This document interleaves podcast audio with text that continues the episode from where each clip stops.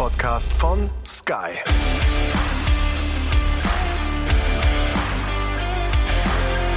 Mit Sascha Roos, Peter Hardenacke und Sandra Baumgartner. Jo, normalerweise äh, in den früheren Jahren der Formel 1 hätten wir jetzt gesagt, wow, wir freuen uns, los geht's mit der neuen Saison. Ist nicht so, ähm, wie schon im letzten Jahr Australien, das Rennen, das jetzt auf uns wartet. Ähm, ja, eins von vielen, eben nicht das Auftaktrennen. Herzlich willkommen zu Backstage Boxengasse. Äh, wir sind mal wieder ähm, miteinander verbunden, ähm, lustigerweise über äh, Kamera, sind an verschiedenen Orten. Orten. Sandra in München, ich in München, Peter, glaube ich, in Hamburg, wenn ich es richtig sehe. Äh, Wetter ja, so ist es. Wetter überall gleich. Äh, ich freue mich, dass es losgeht. ja, also gleich schlecht sozusagen. Unfassbar. Ende März, Schnee, Regen, mal kommt die Sonne raus, dann ist es wieder dunkel, es schneit, es regnet. Äh, ja, nicht so doll, ne? Ja, nicht so wirklich toll. Sandra, wenn man jetzt äh, die Situation der Formel 1 mit dem Wetter vergleichen würde, was haben wir? Miese Peter-Wetter bei allen Teams, außer bei Red Bull, würde ich sagen. Ähm, die, sie, glaube ich, alle jetzt über diese Zeit äh, zwischen. Vergiss Aston Martin nicht. Ja, stimmt. Das Denen stimmt. scheint die Sonne aus dem Popo. Sage ich jetzt mal so ganz freundlich. Stimmt, die sind die einzigen zwei Gewinner momentan ne, des, äh, des Saisonstarts, muss man sagen.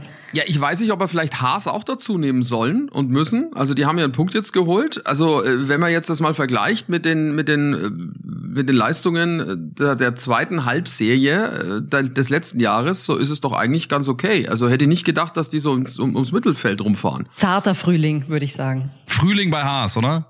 Könnte man so sagen. Und äh, schöner, wirklich schöner Sommer bei Red Bull und bei Aston Martin und eiskalter Winter bei Ferrari und McLaren. Ja, kann man glaube ich schon Mercedes so sagen. Mercedes ja auch, ne? Ja.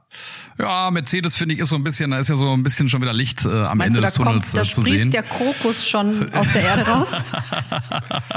ja, kann man so sagen, finde ich. Also würde ich sagen, äh, das Bild gefällt mir besser, als zu sagen, dass bei denen Winter ist. Ja, das Ding ist halt irgendwie, also irgendwie finde ich es ja trotzdem komisch, ne? Das Auto ist begraben eigentlich so, der Entwurf ist begraben und äh, jetzt, gut, man merkt, sie sind jetzt nicht nicht vierte Kraft, dritte Kraft, was auch immer, nicht Fisch, nicht Fleisch so ein bisschen. Ich bin nach wie vor äh, davon ein bisschen überrascht, äh, wie sie das jetzt angehen wollen, dass sie sagen, okay, wir haben jetzt irgendwie einen anderen Ansatz und äh, dann so ab Europa, Imola oder so, äh, schaut das Auto wieder völlig anders aus. Äh, spannend. Bin ich mal gespannt, ob sie das dann wirklich auch so hinkriegen, wie sie sich das vorstellen. Ähm, Würde sie natürlich wünschen, Ah, ich finde es irgendwie echt schade, dass es jetzt wieder bei denen so losgeht, ähm, wie es letztes Jahr ja im Prinzip auch war und es dann ja bei ihnen wirklich lange gedauert hat, bis sie da wieder so einigermaßen auf der Spur waren. Ich hätte mir das für dieses Jahr schon irgendwie gewünscht, dass sie da doch ähm, von Anfang an mehr vorne mit dabei sind. Ja, absolut. Äh, ich habe das Vertrauen nach wie vor in das, was, äh, was Toto Wolf ähm, macht ähm, und tut. Wie sagt Nico Rosberg immer, der beste Team Principal, der beste Teamchef, den es gibt in der Formel 1. Ich glaube schon, dass, äh, dass die wissen, was sie da jetzt tun und glaube auch, dass sie wirklich diesen Plan B ähm, auf Lager hatten und sich für alle Eventualitäten vorbereitet haben, äh, falls es nicht läuft. Ähm, das äh, ist ja jetzt gerade so, zumindest nicht nach dem eigenen Anspruch, den man hat bei Mercedes. Also ich habe da nach wie vor großes Vertrauen, dass die zurückschlagen werden. Das Imperium schlägt zurück, wie oft hat Toto Wolf das gesagt in der Vergangenheit und ich glaube schon, dass sie zu einem großen Satz ähm, ausholen werden. In der Hoffnung, dass der Vorsprung, also in der Hoffnung für die die Spannung der Formel 1, dass der Vorsprung dann zu dem Zeitpunkt, wo sie kommen, mit diesem Plan B ähm, nicht allzu groß ist von, von Red Bull, äh, Schrägstrich Aston Martin. Ja, das ist, äh, das ist so mein, meine, meine Hoffnung, die ich habe. Sascha, bei dir?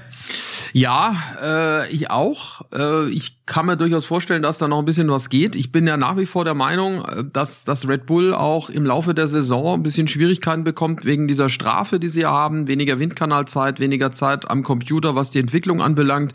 Klar, die starten natürlich jetzt auch mit einem großen Vorsprung, das ist schon richtig.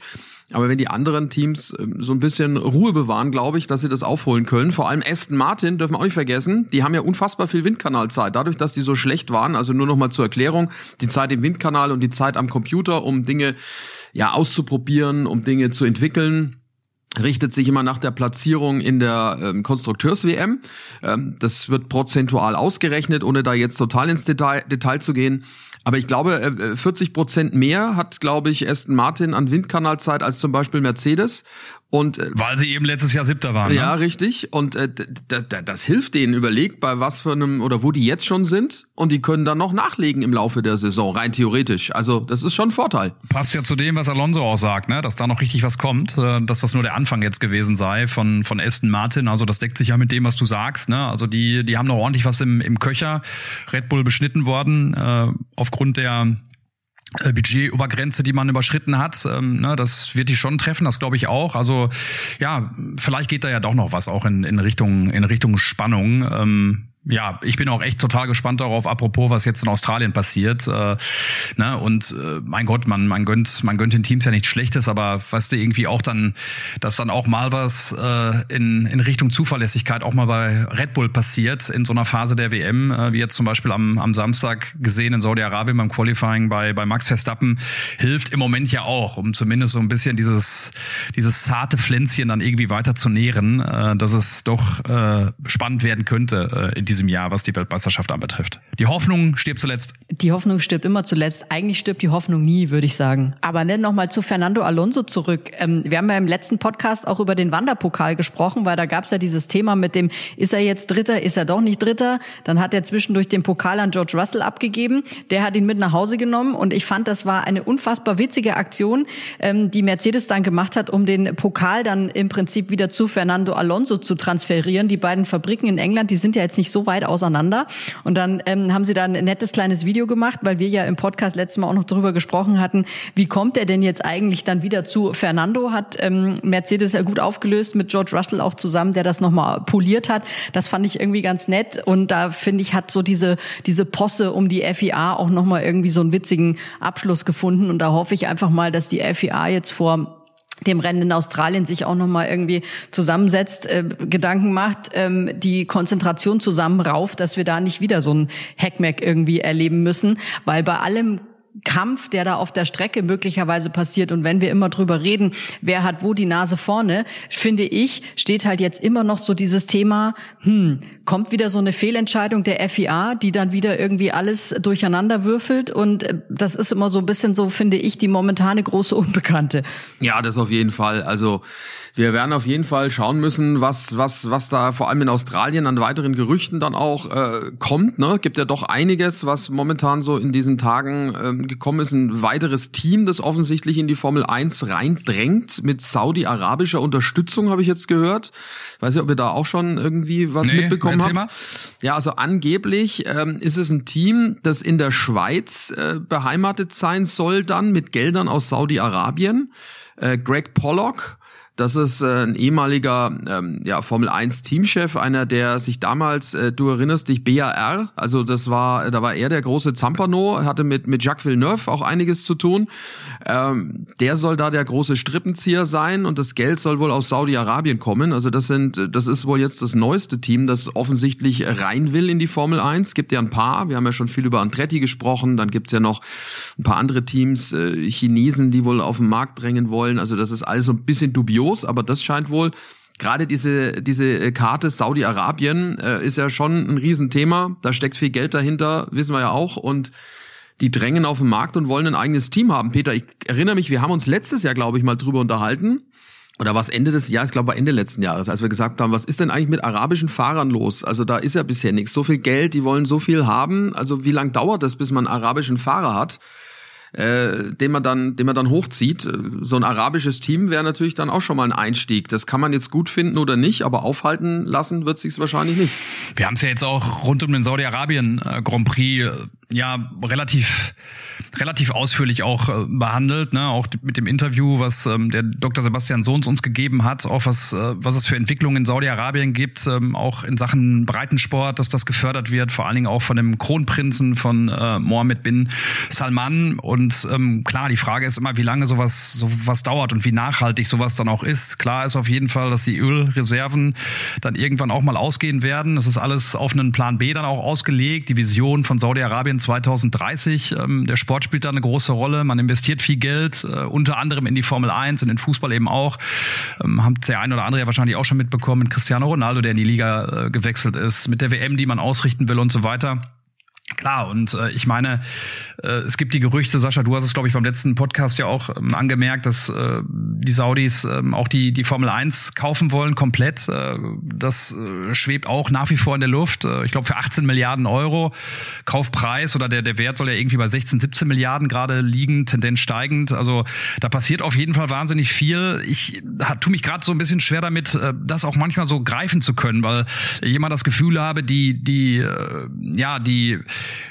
die, die Einheit, äh, die es gibt äh, in der Formel 1, gerade bei den großen Teams, die ist schon groß, was das Thema anbetrifft, weil die eigentlich nichts abgeben wollen und nichts teilen wollen, ob das Mercedes ist, ob das Red Bull ist. Äh, ne? ähm, bei Aston Martin weiß ich es gar nicht genau, mit Lawrence Stroll ja auch viele Verbindungen hat, äh, nach links und nach rechts, äh, eben auch einen großen saudischen Anteil hat ähm, bei, bei Aston Martin. Äh, schwer zu sagen. Ich finde, das ist immer so, man tut sich ein bisschen schwer, sich da, da so reinzufinden und da rauszuhören, in welche, in welche Richtung das Ganze geht. Die Formel 1 mit Stefano Dominicali, die wird natürlich Interesse daran haben. Ähm, ja, was du sagst, ist spannend, äh, da dann auch nochmal reinzuhören, wenn wir jetzt in Australien sind, da vielleicht nochmal Informationen auch zu, zu sammeln. Ähm, wie gesagt, ich tue mich gerade schwer damit, das, das wirklich so zu greifen, weil Gerüchte gibt's ja eigentlich so Wochen, Monatsweise mit neuen Teams, die reindrängen wollen und dann geht das aber doch nicht so richtig weiter. Wer weiß, wie es jetzt dann aussieht bei diesem, bei diesem äh, Vorstoß der, der Saudis. Ja, vor allem, was ich jetzt äh, gehört habe, also äh, die Kollegen von Racing 365, also 365, ähm, die haben äh, da das Ganze mehr oder weniger ausge, ausgegraben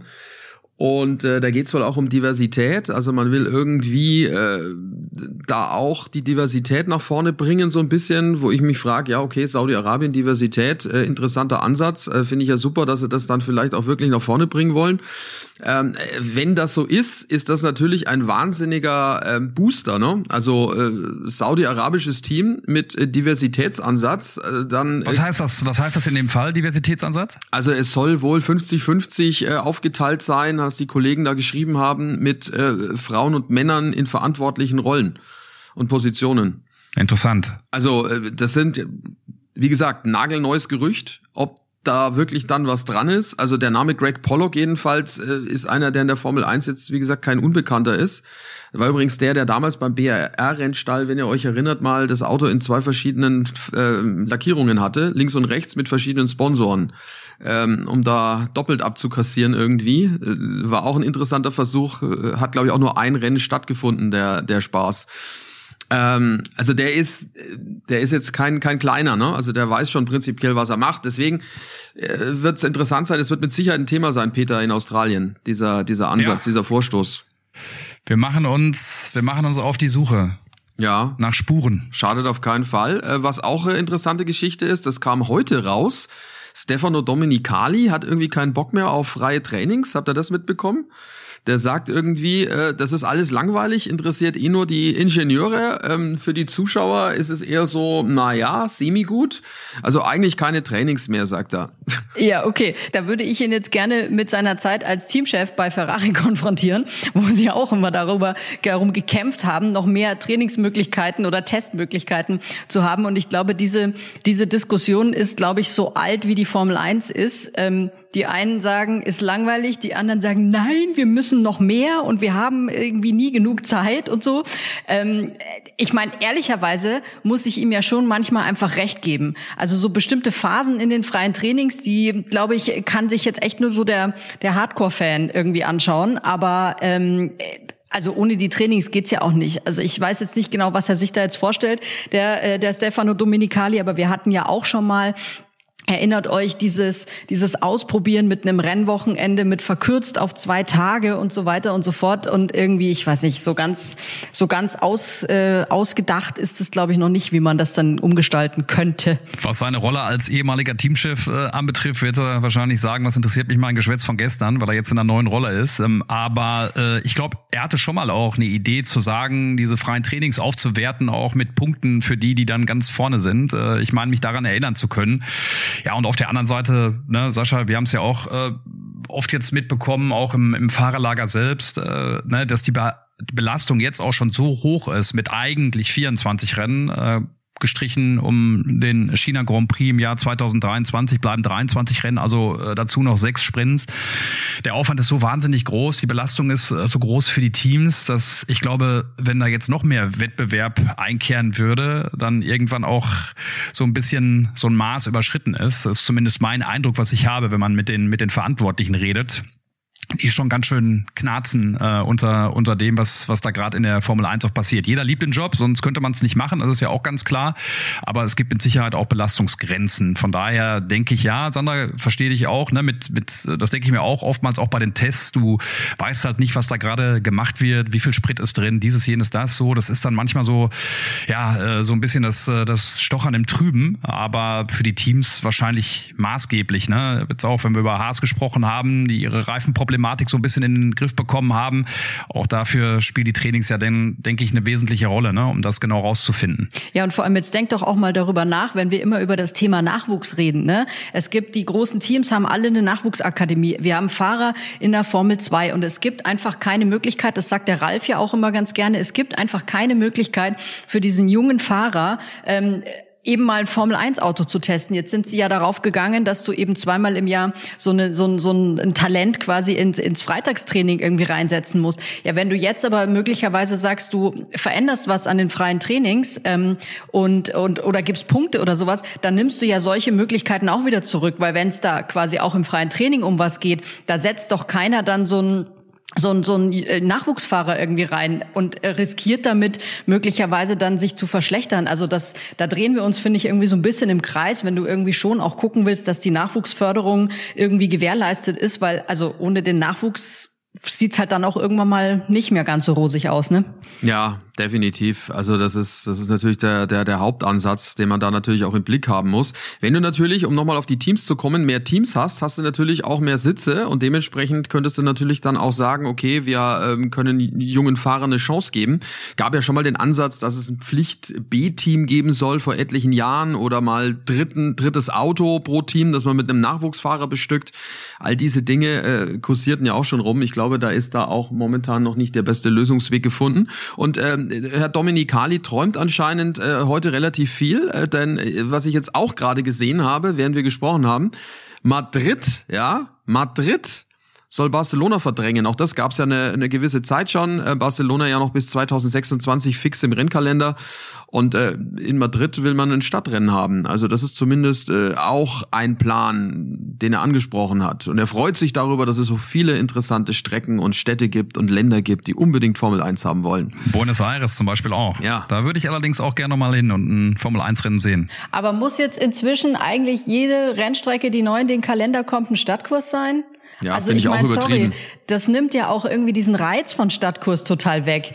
So, das ist ja, also ich finde das total blöd. Ich, ich, wär, ich wäre eher dafür, einfach äh, doch vielleicht nochmal sich, ich sag mal, traditionsreichere Strecken anzugucken. Wo kann man da vielleicht nochmal mit ein bisschen ähm, Renovierungsarbeiten cooles Rennwochenende realisieren. Aber diese ganzen Stadtkurse, das wird mir langsam ein bisschen viel. Hast du recht. Und da kann ich gern meine 101-jährige Oma äh, zitieren, die immer noch lebt, Gott sei Dank, äh, die immer wieder mal einen schlauen Spruch parat hat. Die hat mir früher gesagt, als ich mich mit, äh, einem Mädchen treffen wollte, wollte, hat sie gesagt, pass auf, Sascha, willst du was gelten, mach dich selten.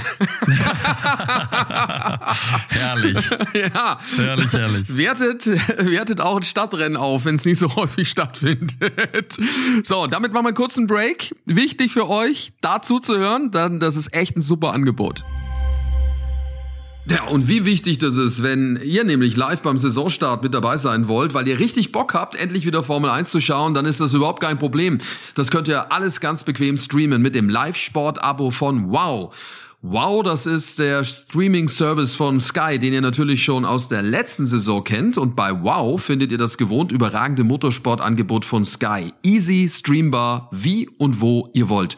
Zur Formel 1 gibt's da auch das gesamte Motorsportangebot von Sky. Und eben nicht vergessen, da gehört neben der Formel 2 und der Formel 3 auch die IndyCar dazu mit all ihren 17 Rennen, die ihr live und exklusiv streamen könnt. Alles, was Sky an Sport im Angebot hat. Nicht nur der Motorsport ist da im Abo übrigens auch mit inbegriffen. Wie und wo ihr wollt. Checkt mal die Website wowtv.de slash f1.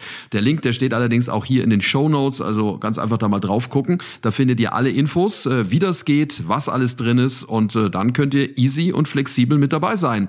Ihr könnt es auf zwei Geräten gleichzeitig streamen. Es geht alles ohne Receiver auf dem Tablet, eurem Laptop, dem Smart TV und, und, und. Also wowtv.de slash F1 und schon kann die Saison kommen. Und äh, wenn ihr zuschlagt, dann hat Wow gerade ein echtes Top-Angebot zum Saisonstart für euch. Ihr nehmt das Live-Sport-Abo aber direkt für zwölf Monate und bezahlt nur 19,99 Euro monatlich, nicht 29,99. Ihr spart euch also ein Drittel des normalen Preises und seid die ganze Saison dabei. Klingt nicht übel, oder? Also, los geht's! Ja, auf jeden Fall für euch äh, mit Sicherheit was dabei. Und äh, klar, Australien, äh, wir hatten ja äh, schon vorhin so ein bisschen drüber gesprochen. Vom Wetter her wird's eher so mau mau. Also ist jetzt nicht so mega, aber du hast mich, äh, äh besser. Du hast mich äh, tatsächlich gerettet, was, äh, was mein, äh, was mein Packvorhaben äh, betrifft, weil ich dachte, Mensch, äh, schön die warmen, die warmen Sachen oder beziehungsweise für warmes Wetter ausgerichteten Klamotten äh, mal in den Koffer legen. Ich bin echt ganz froh, dass, äh, dass du mir gerade äh, die, die Warnsirenen Reden nochmal hast läuten lassen, äh, weil du hast recht, es regnet, ja. Es regnet am Donnerstag, es regnet am Freitag, Samstag möglicherweise, Sonntag auch, äh, 20 Grad, 21 Grad Maximum. Was ist denn da los? Die Welt spielt, äh, spielt verrückt. Ja, besser, besser als bei uns trotzdem. Aber nichtsdestotrotz, äh, ich meine, Australien. Regenjacke dabei. Ja, aber Australien Regenjacke, ist schon. Blöverchen. Das machst du auf jeden Entschuldigung, Fall. Entschuldigung, bei mir kommt gerade die Post. Ich bin mal kurz weg. Ja, mach nur. Nimm nix an, was du nicht bestellt hast. Nie. ja, vom Nachbarn kann man schon machen. Äh, Peter, äh, Fakt ist ja schon auch, also ihr nimmt uns gerade mit durch ihre Wohnung, schau an, aufgeräumt hat sie. Also nur noch mal für alle, ne? Wir haben ja hier unsere Kameras, mit, der, mit denen wir verbunden sind und können da schön gucken, was sie da macht. Ah, schön, ja. Hat sie aber echt aufgeräumt bei sich daheim, die Sandra. Siehst du mal. Äh, ja, also aus, ja? Hier ist immer Picobello. Jetzt muss ich gerade mal schauen, weil das ist eine, ah, okay, ist für meinen Mann. Das mache ich jetzt nicht auf. So, bin ich wieder da. Mach ich jetzt nichts ja, dazu. Gut. ja, gut. Na dann. Australien war das. Äh, Australien äh, war es. Äh, ja, das ist ja, das ist ja eigentlich schon das Hinkommen, ist ja schon Abenteuer an sich, finde ich, immer. Also der lange Weg. Äh, Letztes dorthin. Jahr gab es ja nochmal die, äh, die Special-Version äh, davon, äh, wie abenteuerhaft das sein kann, nach Australien zu kommen, weil ich mein Visum ja auf den letzten Drücker bekommen habe. Ne? Und äh, wir sind damals in Singapur zwischengelandet und ich hatte zu dem Zeitpunkt mein äh, Visum noch nicht für Australien, was ja äh, zwingend notwendig ist, um einreisen zu dürfen. Und das war dann, da haben wir schon uns dann ausgerechnet, okay, jetzt haben wir heute Mittwoch, äh, gut, wenn es vielleicht morgen morgen kommt, ähm, hm, würde auch noch passen. Freitag, ja, okay, wann müsste man spätestens zurück, um am Sonntag dann, wenn immer noch kein Visum da ist, die Sendung aus München äh, notfalls präsentieren zu können? Das war ein schönes Gezitterer und wirklich dann in dem Moment, wo wir, also wo es gerade Richtung Borden dann auch ging, also wo es so langsam Zeit wurde, da kam dann äh, das äh, das Visum sowohl für für die Kollegin, für die Imke als auch äh, für mich. Aber das war dann schon so ein bisschen okay, so eine gewisse Ruhe hat man da noch und denkt, okay, ein paar Tage hast du noch Zeit, könnten auch in Singapur ein zwei Tage hier noch verbringen, aber das wurde dann äh, wurde dann knapp. Und wie gesagt, da einmal hinterher zu telefonieren auch, das wird dann echt zäh. Da war ich morgens schon irgendwie eine Stunde in der in der Warteschleife ähm, um, um da mal nachzufragen, woran es denn hakt. Ähm, und das war wirklich, äh, das war wirklich auf, auf Messers, auf Messers äh, Schneide, dass wir da wirklich dann auch wirklich äh, gut ins Land gekommen sind. Dieses Jahr habe ich es natürlich alles anders gemacht, ganz früh alles eingetragen und ausgefüllt. Das ist echt ein, das ist auch echt ein kleiner Akt, finde ich, ne? sich da so durchzuwühlen. Boah, das ist echt zäh. Die wollen auch alles wissen, was man verdient, wollen äh, Nachweise haben, Gehaltsnachweise und brauchen wirklich alles, äh, was, was man sich nur so vorstellen kann, um dieses Visum Visum zu bekommen. Also echt ein bisschen zäh für diese vier, fünf Tage, die man dann da ist. Aber wie gesagt, dieses Jahr wirklich ein bisschen früher an später gedacht, wie Ralf immer sagt. Und äh, ähm, ich habe das, hab das Visum vor ein paar Wochen schon bekommen. Ja, ich kann mich dran erinnern, äh, Australien, diese, der Flug dorthin, also sind ja, bis man dann irgendwie da ist, von Haustür zu Hoteltür, äh, sind es ja dann doch irgendwie gut 20, 22, je nachdem, wie man fliegt, Stunden. Und äh, je nachdem, wie man schlafen kann. Also ich kann mich dran erinnern, irgendwann mal habe ich sieben Filme geschafft.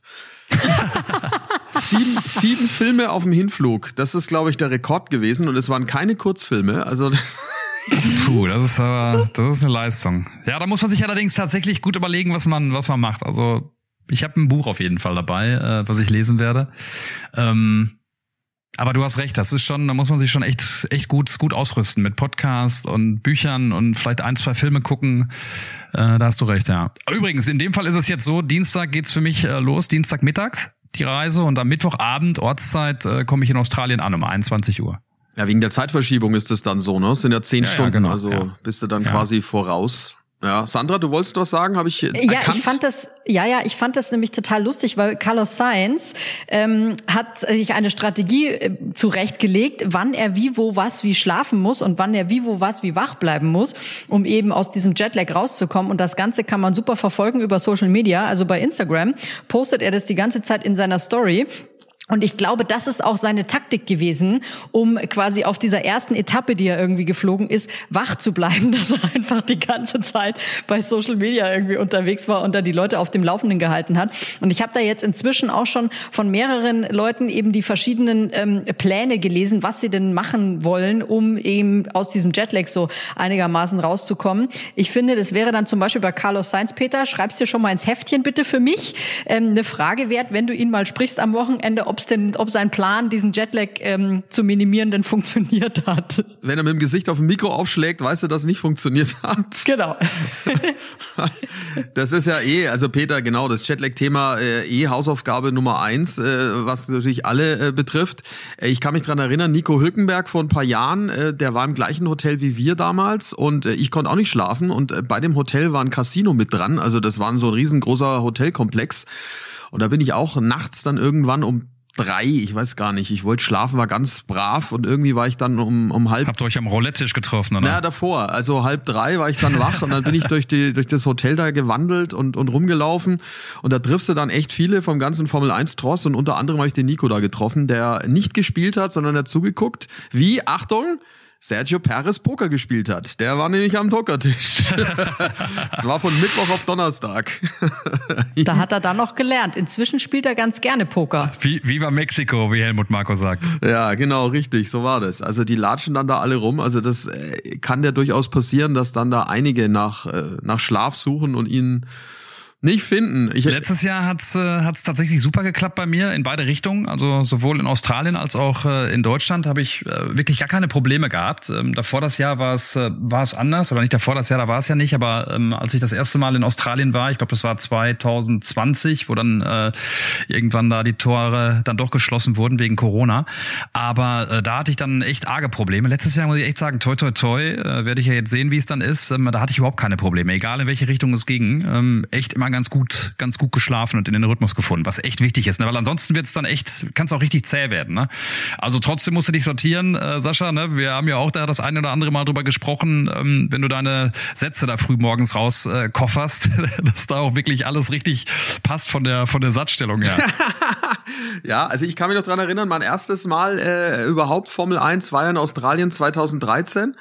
Und äh, da war ich so fertig, also A natürlich aufgeregt ohne Ende und dann natürlich noch die Zeitumstellung. Da bin ich immer im Auto äh, von der Strecke zurück zum Hotel bin ich eingeschlafen hinten, wie so ein kleines Baby. Das war völlig im, völlig im Eimer. Ich saß kaum da. Damals war der Ralf noch nicht an unserer Seite, dann, dann wäre es nicht möglich gewesen, glaube ich, dass ich einschlaf. Der hätte mir ständig eine in die Seite gegeben, dass ich nicht penne. Der hat dich wieder ins Knie gezwickt. Ja, oder so. Äh, nee, da bin ich eingepennt. Apropos Ralf, äh, letztes Jahr waren wir im Vlados. Das ist so, ihr wisst es, eins der, der bekannten, alteingesessenen äh, Restaurants in, in Melbourne, Fleischrestaurant. Ne?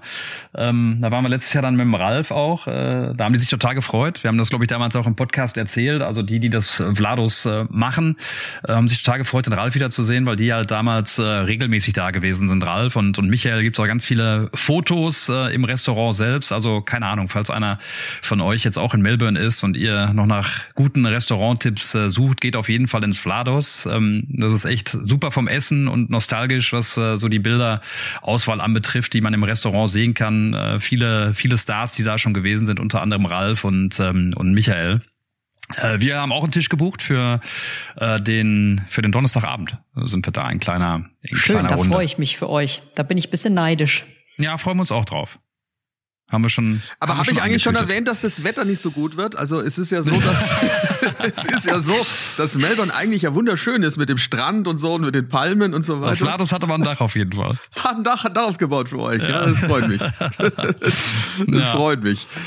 Nein, aber generell ist die Atmosphäre in der Stadt ja Wahnsinn, ne? wenn man durch den Albertpark da auch dann läuft. Also das ist ja, ja grüne Oase, mittendrin dieser See und äh, drumherum alles aufgebaut für Motorsportfans. Da sind dann auch ja, ja Ausstellungen von anderen Fahrzeugklassen die selber da gar nicht fahren. Generell ist es so, dass da ja so ein riesen Rahmenprogramm ist, dass es ja schon am Donnerstag Fahrbetrieb gibt. Also das heißt, da fahren ja dann schon äh, die, die, die Supercars fahren durch die Gegend, dann ist Formel 2, Formel 3 das erste Mal mit dabei. Also auch da nochmal der Hinweis für all diejenigen, die es vielleicht nicht mitbekommen haben. Äh, mega Motorsportwochenende äh, in Australien, auch bei uns natürlich, Formel 2, Formel 3 auf Sky zu sehen. Und das ist natürlich drumherum schon so ein bisschen was wie, wie ein bisschen Volksfestatmosphäre ist es, finde ich. Ne? Das ist so ein Jedermann-Golf Golfplatz äh, eigentlich, der dann aber äh, ein riesengroßer Parkplatz ist und eine riesengroße Festwiese dann am Ende ne, des Tages. Steckt total an, steckt total an. Ne? Und ich meine, im letzten Jahr hatten wir es ja mit, äh, mit äh, Daniel Ricciardo, den wir dann begleitet haben, als er am Sonntag dann auch da reinkam und ankam äh, vor dem Paddock. Äh, hunderte von Fans, äh, wenn nicht sogar vielleicht sogar Tausende von Fans, die dann da warten äh, und das Ganze da in ein Tollhaus äh, verwandeln. Anders kann man es gar nicht sagen. Irre, äh, was da dann los ist. Freue ich mich drauf, bin ich gespannt darauf, wie es bei Oscar Piastri ist. Denn Ricciardo ist natürlich auch da am Wochenende als äh, als Ersatz äh, beziehungsweise als äh, ja Mitglied der der Red Bull ähm, äh, Familie. Also das ist das ist finde ich auch was ganz Besonderes. Also grundsätzlich diese Stimmung da zu sehen. Du hast gesagt auch dieses ganze. Ne, ich meine, wir sind ja auch so oft im, im Bus unterwegs, um zu den Strecken zu kommen, ob in Mexiko oder Brasilien, äh, wo wir weit weg sind vom, vom Schuss, was die Hotels anbetreffen oder die, die Strecke auch ein bisschen außerhalb liegt. In Australien gehört es auch echt mit zu dem, äh, was es so besonders und schön macht, irgendwie dieser morgendliche Spaziergang durch den Albert Park ähm, mit, mit all diesen Sachen, die halt äh, ja, Motor, Motorsportfans direkt ins Auge stoßen und fallen. Das ist schon also eine tolle Atmosphäre, ganz klar. Eins der, der absoluten Top-Rennen. Aber apropos Piastri, da bin ich schon echt drauf gespannt, wie der dieses Wochenende, ich sage jetzt mal so, ähm, wegsteckt. Weil Heimrennen ist ja für jeden Fahrer immer nochmal so eine spezielle Herausforderung. Da richtet sich der komplette Fokus auf einen und jetzt ist er vor seinem dritten überhaupt Formel 1 Rennen seiner Karriere, dann gleich schon mal das Heimrennen. Das ist, glaube ich, ein, ein sehr, sehr spezielles Wochenende für ihn. Ähm, bin ich echt gespannt, wie er das macht, weil er hat sich ja, wie ich finde, schon in seinen ersten zwei Rennen eigentlich bisher sehr gut präsentiert im, äh, im McLaren. Gut, McLaren ist jetzt gerade nicht ganz äh, mit an vorderster Front dabei, aber wenn man es rein mal auf die Leistung von Piastri runterbricht, fand ich, dass er das bisher toll gemacht hat und hoffe, dass er jetzt nicht da irgendwie ähm, sagen wir mal so, zu viel Druck auf seinen Schultern spürt am Heimrennen, dass es dann irgendwie nicht so gut läuft. Ich drücke ihm alle Daumen, dass es gut klappt, aber ich bin echt gespannt, wie er es macht. Ich glaube, dass er mit Druck ganz gut umgehen kann. Ne? Ich finde, allein schon diese ersten beiden Rennen äh, hat er das schon gezeigt. Äh, ich habe nur diese Bilder noch vor Augen, wie Lennon Norris wutentbrannt äh, in die Hospitality kam äh, nach ja, seinem Ausscheiden äh, im Qualifying von Saudi-Arabien, äh, während Oscar Piastri in Q3 eingefahren ist. Und genau an der Stelle, wo er die Zeit vor allen Dingen gut gemacht hat gegenüber Norris, Norris das Auto dann in die, in die Bande gesetzt hat. Also ich finde, er macht super bislang. Ähm, Sascha, wir haben ihn ja auch schon mal kennengelernt, auch auf Veranstaltungen abseits der Formel 1. Auch da, wie er sich dann präsentiert hat gegenüber Sponsoren und, und Fans, äh, wirkt er sehr routiniert und sehr äh, äh, souverän, ne? trotz seines ja, ja. jungen Alters. Toller, toller Typ, sehr fokussiert auch, ähm, weiß, glaube ich, äh, was er, was er, was er präsentieren muss. Ne? Also finde ich schon. Auch Logan Sargent übrigens, ne? ist auch einer, äh, den ich jetzt auch ein bisschen besser kennengelernt habe von seiner Art, wie er ist. Auch der wirkt, finde ich, total aufgeräumt, klar in der Birne. Äh, das sind wirklich zwei tolle äh, junge Fahrer, die da jetzt im Fahrerkreis sind von der Formel 1. Absolut, gehe ich mit. Aber was ich bei Logan Sargent auch so äh, speziell fand, der ist, wenn du mit dem sprichst, der ist so ein der gibt dir sofort so ein gutes Gefühl, gell? Also der redet mit dir und du hast irgendwie sofort so ein, so ein ganz easy Gefühl mit dem. Das finde ich ganz toll. Ich würde es fast schon, fast schon so beschreiben, auch wenn dieses, der Begriff manchmal ein bisschen, bisschen komisch klingt, aber der ist so ein richtiger Menschenfänger irgendwie, der holt dich so richtig ab, finde ich, wenn du mit dem sprichst. Hat er vom Jost gelernt. ja, ist auf jeden Fall, auf jeden Fall sind die zwei echt gut und wenn du siehst, wie sie gefahren sind jetzt auch, äh, es geht ja für Logan Sargent genauso, äh, der fällt ja jetzt nicht ab, ne, im Vergleich zu, zu Alex Albon zum Beispiel und äh, Piastri, du hast es gerade gesagt, Peter, äh, war tolle Leistung, die er da, die er hingelegt hat mit dem Auto, das jetzt nicht so toll ist. Bin mal gespannt, wie das jetzt dann in Australien ist, ja, Ja, ich bin gespannt viel mehr, wie Norris mit dem Druck umgehen äh, wird. Der hat jetzt, der hat eigentlich Druck auf dem Kessel. Eine neue Situation für ihn. Auto läuft nicht, äh, hat einen offensichtlich starken Konkurrenten im Team. Also das, das wird eine ganz spannende Frage sein, wie der, äh, wie der sich in den nächsten Wochen, Monaten aus dieser Situation, die er da jetzt hat, in Anführungsstrichen war auch werden in seiner noch jungen Karriere. Also ohne jetzt Danny Ricciardo, aber die letzten zwei Jahre hatte er eigentlich äh, relativ easy gegen gegen Danny Ricciardo. Ähm, das wird für ihn nicht einfach. Das Auto läuft nicht, ne? Kein Podiumsauto, das ist ja rausgeschmissen worden. Der hat, also die sich dann ums Auto kümmert. Ist ja dann wirklich zu, wirklich spannend und wieder mal leitet hatte vor ein paar Jahren, jetzt wieder. Und so langsam zu kommen, jetzt wieder hilft jetzt auch nicht so wirklich, ne, um auf, auf eine, langsam zu kommen fürs Traditionsteam. Und für Lando Norris äh, ist es dann vielleicht auch ein weiter mühseliger Pfad, um dann wirklich vorne anzukommen. Ja, vor allem, weil der ja jetzt auch seinen Vertrag erst kürzlich sehr langfristig ähm, verlängert hat mit McLaren. Da habe ich mich schon auch gefragt, ob der sich da nicht der Tage vielleicht auch manchmal, ähm, naja, ein bisschen ärgert. Der wird schon Klauseln haben, Sandra. Also wenn das nicht so läuft und er nicht äh, in der Fahrer-WM in einem gewissen Bereich landet, dann wird er wahrscheinlich schon auch gehen können. Gehe ich jetzt mal davon aus. So ist es ja meistens dann bei solchen Verträgen. Wahrscheinlich, ja, das ist wahr. Ja, freuen wir uns jedenfalls auf das Australien-Wochenende. Ähm, der eine mehr, der andere weniger. Also, ne, Regensachen einpacken, Peter. Wie schadenfroh er ist, gell, Peter? Aber wirklich, aber wirklich, ich beobachte das, das tut mir auch. leid, nein, Guck Peter, das ganz das genau tut mir an. leid. Nein, nein, nein, nein, nein. Also, man muss ja Sachen dann auch ähm, durchziehen, ne? Sowohl in die eine als auch in die andere Richtung. Definitiv. Nein, ich würd, wann wann ich, müsst ihr nochmal aufstehen? äh, Jetzt fürs Wochenende? Was ist so eure äh, Genau, da kommt schon die, Re- da kommt schon die Replik, äh, völlig richtig. Guter Return, Schätze- guter Ja, Return. der Ch Chatlag funktioniert auch in Deutschland, offensichtlich. Ja, also das, ehrlich gesagt, ich lasse das äh, auf mich zukommen, wie so vieles in meinem Leben. Also einfach mal schauen. Ich werde, Wie du das da, stellst du den Wecker nicht oder wie? nein, wie ich schlafe, meine ich jetzt. Ach so, Ähm, ich dachte schon, du lässt es auf dich zukommen, äh, also du kommst, äh, wenn du wach wirst. wir, na, wir haben ja eine, wir haben ja, sag ich mal, eine sehr gute, sehr gute Redaktion mit einer Wobei- durchdeklinierten Führung. Also Wobei ich in deinem dann- Alter schläft man ja eh nicht mehr so richtig durch, oder? Das stimmt, senile Bettflucht und so weiter. Hast du recht. Nee, also um 1 Uhr würde ich aufstehen wollen, wenn ich es schaffe, vorher ins Bett zu kommen. Na? Das meinte ich damit. Okay. Echt, um einen stehst du auf? Nein. Ich glaube schon. Ach echt? Oh, Wann haben wir ah, okay. Treffpunkt? Ich glaube schon um eins. Jetzt hast du mich, also ich habe mich damit, ich sage ja, ich lasse es auf mich zukommen. Ich habe noch nicht, ich habe noch nicht die, ich habe noch nicht die letzten, die letzten Details habe ich noch nicht gemacht. Jetzt ist ja auch noch Da früh in der Woche. Also, da gefrieren aber so langsam die Gesichtszüge auch bei dir jetzt, ne? ja, weil ich gerade nachgucken will. Das breite Grinsen ist weg, also es friert, es friert so langsam Auch ein. da Das- könnte ich meine Oma wieder zitieren mit dem letzten Lachen und so weiter. Hast du schon recht. Mach es. Mach es gerne. Ja. Also ich schreib's mir direkt wieder auf. Ja, ne, der ist ja bekannt mit dem Wer zuletzt lacht und so weiter. Ja, ja, ja. Ja, ich weiß jetzt ehrlich gesagt gar nicht, wann wir loslegen, aber ich glaube, 1 Uhr war immer so ein Zeitpunkt, wo es passt, äh, am Freitag zumindest. Und dann schauen wir mal, wie Klingt weit gesund. mich die, die Müdigkeit trägt äh, oder auch nicht. Außerdem, ich habe den Ralf bei mir, du weißt ja, ähm, Oh, ja. ne?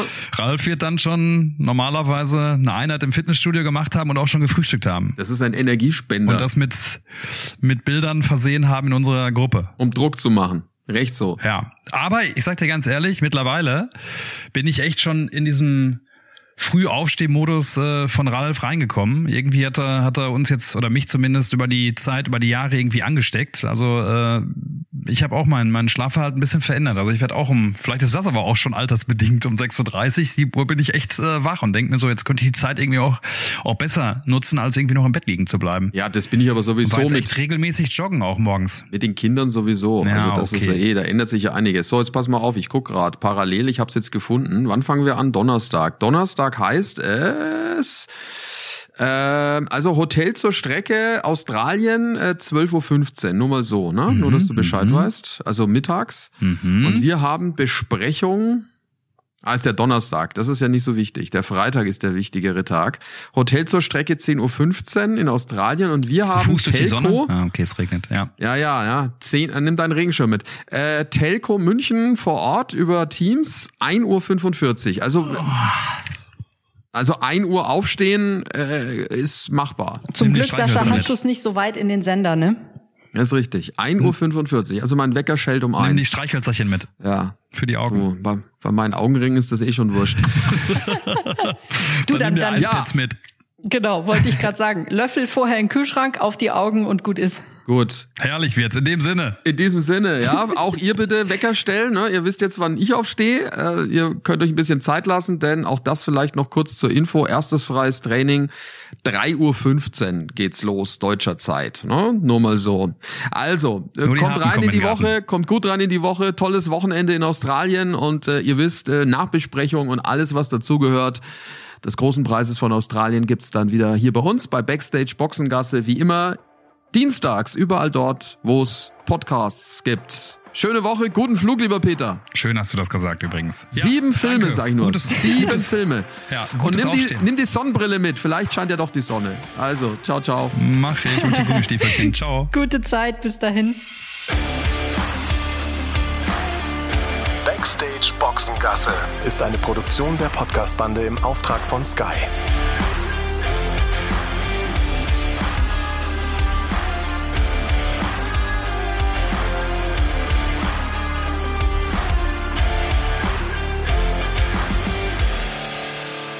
So, liebe Tennisfreunde, unsere neue Folge ist da. Wir sprechen heute mit Sven Grönefeld, überragender Coach, langer Coach auf der WTA-Tour, auf der ADP-Tour. Sven hat Anna Ivanovic, Maria Sharapova, Monika Selich, Michael Stich, meinen Mad Dog gecoacht, viele, viele andere auch, auch Nikola Kiefer, Tommy Haas. Wir sprechen mit ihm über das Coaching, über das Tennis von damals und heute. Ich fand, es war ein extrem spannender Talk. Wir werden noch viele Stunden weiterreden können. Und ich bin sehr gespannt, liebe Tennisfreunde, was ihr zu unserem neuen Podcast sagt. Und wir freuen uns natürlich über Kommentare. Und ich als letzten Abschluss noch, äh, Sven Grönefeld hat mit seinen Spielerinnen vier Grand Slam Turniere gewonnen. Und äh, das, glaube ich, sagt schon aus, was er für ein großartiger Coach ist. Und wir freuen uns auf euch, auf das, was